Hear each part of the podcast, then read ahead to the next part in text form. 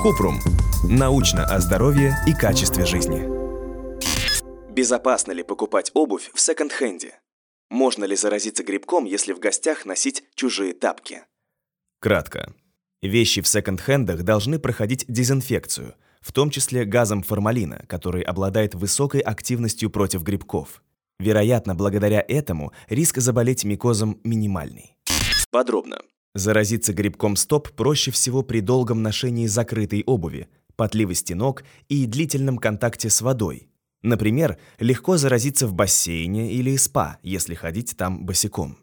При ношении чужой обуви риск заболеть микозом тоже увеличивается, особенно если ноги вспотели или тапки в гостях надели без носков.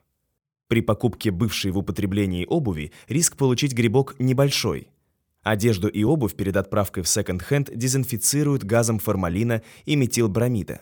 Оба вещества считаются фунгицидами, то есть убивают возбудителей грибковых заболеваний.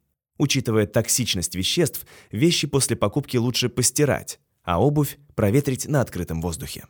Если у вас возникли вопросы, пишите нашему боту в Telegram регистратура Купрумбот. Ссылки на источники в описании подкаста. Подписывайтесь на подкаст Купрум.